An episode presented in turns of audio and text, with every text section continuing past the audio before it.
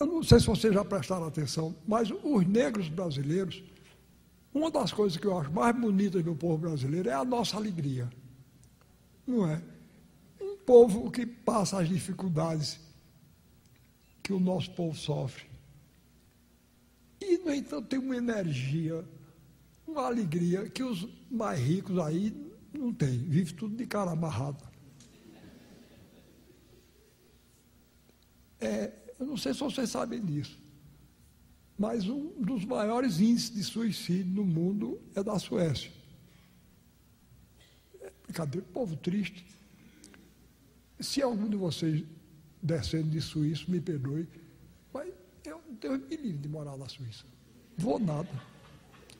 É, eu já fui chamado para vários lugares. Eu nunca saí do Brasil. Eu só saio daqui se o governo me botar para fora. Mas não botando, eu, eu vou ficando. Por nada. Em primeiro lugar, eu fico com a agonia. Onde, onde é que eu acho pão? Agora, aqui no Brasil tem também. Eu vou dizer uma coisa. Brasília, se algum de vocês é, é, é de Brasília, me perdoe. Mas é o lugar triste dos 600 diabos eu nunca vi uma padaria em Brasília. Nem tem uma coisa que humaniza muito. Não tem beco sem saída, não.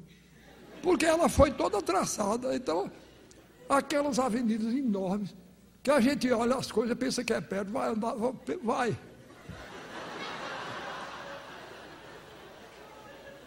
E cinzenta, sem cor. Eu vou dizer uma coisa eu, eu, a primeira vez que eu fui lá, eu disse, eu digo, a impressão que eu tenho é que fizeram um, susto a essa cidade e ela perdeu a cor e nunca mais ganhou, recuperou. Com a sobrada. Eu vou dizer uma coisa, eu não pretendo morrer.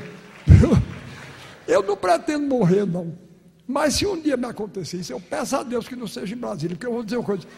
Eu tenho impressão que é o cemitério mais desconfortável do mundo, é o de Brasília. Pai, pai, a Suíça toda é assim. Eu, um, um país triste. Né? Um amigo meu que foi morar lá, ele me escreveu, ele disse, Ariano, eu vou me mudar, eu não aguento mais não. Só aquele negócio de cumprir a lei. Ele disse, eu, eu já estava tão enjoado, que eu um dia esperei que desse onze e meia da noite. A rua estava eu esperei que o sinal fechasse e atravessei com o sinal fechado. Pois bem, tinha uma velha olhando. Disse, atravessou a rua com o sinal fechado, uma vizinha dele. Vou avisar. Denunciou ele à polícia. Já pensaram? Um país de dedo duro, não é? Foi, foi denunciado. Agora também eu digo sempre essas olha, eu não sei vocês, mas eu minto.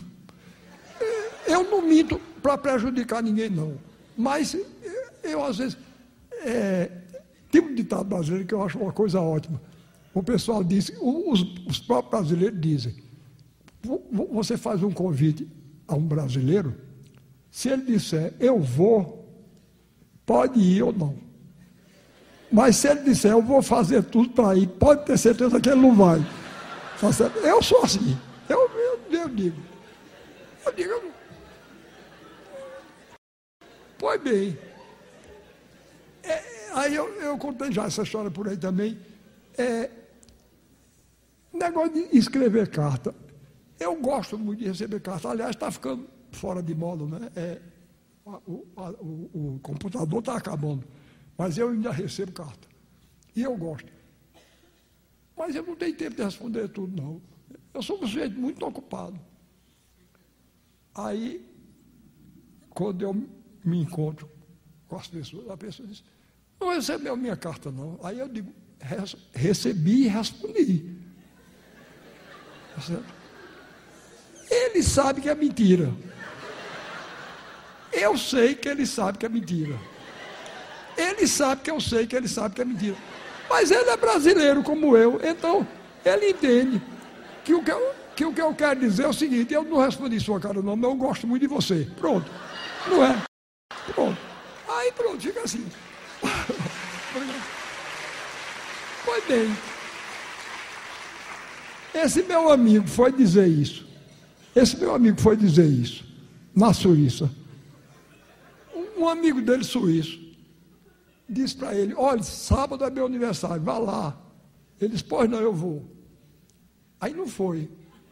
Encontrou com um amigo no meio da semana, na semana seguinte. O amigo disse: Você não foi ao meu aniversário? Ele disse: Não recebeu o meu telegrama, não. Aí o suíço disse: Como é? Você me passou o telegrama? Ele disse: Passei. O camarada processou o correio. Repare que sujeito chato. Proce... Processou o correio. E o correio, que também é suíço, provou que ele estava mentindo. Ele aí se mudou, foi para a Itália. Tá certo? Eu vou para um lugar mais parecido com o Brasil. Olha, num lugar desse eu não vou, não há quem me faça. Eu não vou. Deus me igual. Um lugar que a gente não pode nem mentir. Ou não? Pois bem, então